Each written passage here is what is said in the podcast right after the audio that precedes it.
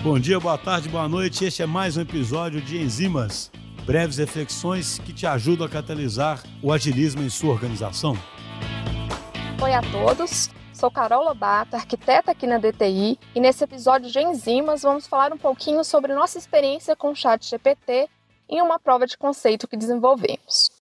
Quando surgiu o Chat GPT, gerou-se uma expectativa de qual impacto teria no dia a dia das pessoas, se substituiria seus trabalhos, e não foi diferente na nossa equipe, que trabalha com chatbots, que é algo intimamente relacionado.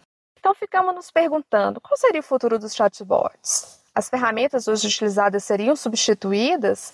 Seria só instruir o ChatGPT que ele é um assistente virtual responsável por fornecer alguns serviços e tudo já estaria pronto? Muitas perguntas e poucas respostas. Então decidimos buscar essas respostas colocando em prática o ChatGPT. Assim, íamos conseguir observar os resultados, bem como as dificuldades e limitações que poderíamos ter.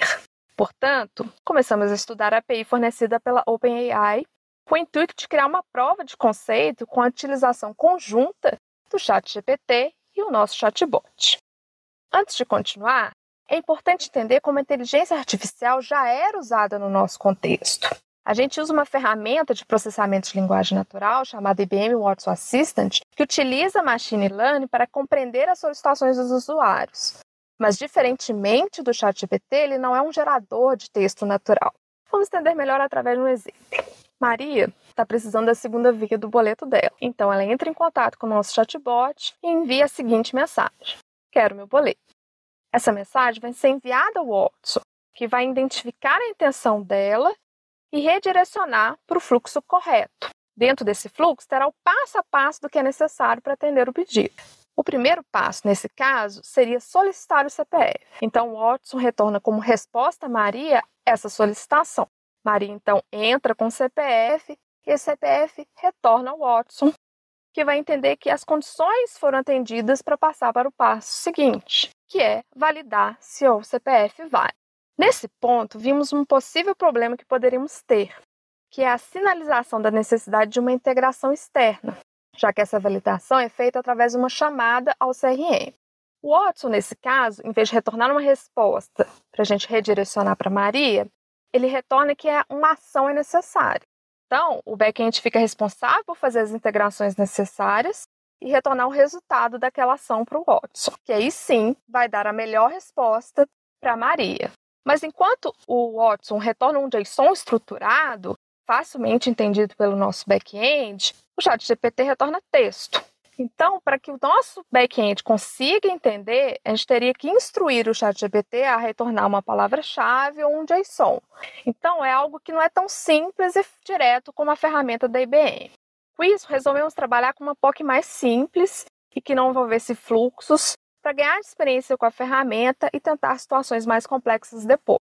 Resumindo, o conceito que resolvemos provar na nossa POC é que seria possível o ChatGPT responder perguntas sobre assuntos aos quais ele não foi treinado e que seria possível enriquecer a experiência do usuário redirecionando dúvidas que o Watson não conseguiu responder. Enquanto Maria estava solicitando a segunda via do boleto dela, ela perguntasse uma dúvida, se ela poderia alterar, por exemplo, a data de vencimento do pagamento dela. E o Watson não foi treinado para responder essa pergunta, essa pergunta seria redirecionada para o chat GPT. Como foi possível adicionar uma base própria ao chat GPT? Como a gente adicionou conhecimento novo nele? Há duas maneiras possíveis. A primeira é por fine tuning e a segunda é por aprendizado por contexto. No fine tuning, é realizado um treinamento com os dados em um dos modelos pré-treinados da OpenAI, resultando em um novo modelo, né, um modelo com esse conhecimento personalizado. A gente não usou essa abordagem por questão de custo, pois o treinamento é pago e o custo da chamada a modelos customizados é mais alto. Então, utilizamos o aprendizado por contexto, onde o conhecimento necessário é passado diretamente no prompt, onde o prompt é como fornecemos as instruções ao chat GPT. Por exemplo, podemos fazer uma solicitação com né, um prompt com responda a pergunta de acordo com o contexto abaixo. E aí, em seguida, a gente passa o conhecimento necessário para ele responder a pergunta. No entanto, há uma limitação no tamanho do texto que podemos passar no prompt, juntamente com o tamanho das respostas. Portanto, não conseguimos incluir toda a nossa base de dados num prompt. E como foi solucionada essa limitação?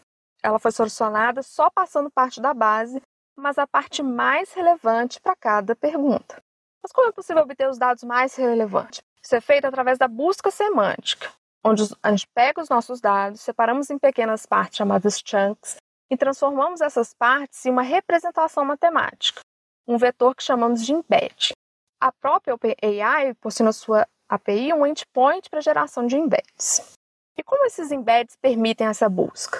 Quando o texto é transformado, ele é posicionado em um espaço multidimensional chamado de espaço semântico. Nesse espaço, textos semelhantes, com alguma relação entre si, ficam próximos, enquanto textos sem relação ficam distantes. Então, para saber quais os textos melhor respondem uma pergunta, essa pergunta também é transformada em um vetor, ou seja, posicionada no espaço semântico. Os textos que ficam mais próximos dessa pergunta têm uma maior relação com ela e são os mais prováveis de conter a resposta desejada. Os resultados que obtivemos foram bons e promissores. E o maior problema que enfrentamos foi limitar o ChatGPT a não responder a assuntos fora do contexto e entender quando é necessário falar que não tem informação, que ele não sabe responder, porque ele às vezes inventa uma resposta. E com isso, aprendemos que para obter um bom resultado é necessário gerar um bom prompt. Inclusive, até surgiu uma nova área de conhecimento, a engenharia de prompt, pois é uma maneira de solicitar coisas bem diferente da programação tradicional ou das próprias ferramentas convencionais de NPL. Ficou como próximos passos a avaliação da melhor ferramenta para gerenciar a nossa base de dados, pois a geração de chunks embeds foi feita manualmente nessa POC, e, além disso, avaliar o comportamento do ChatGPT em um fluxo conversacional mais complexo, com obtenção de dados e integrações com outros sistemas.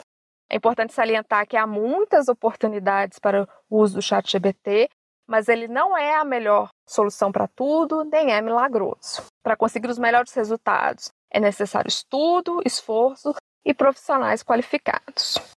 Além disso, cada caso é único e deve ser avaliado individualmente, tendo a experimentação uma ótima forma de analisar se a solução é a mais adequada.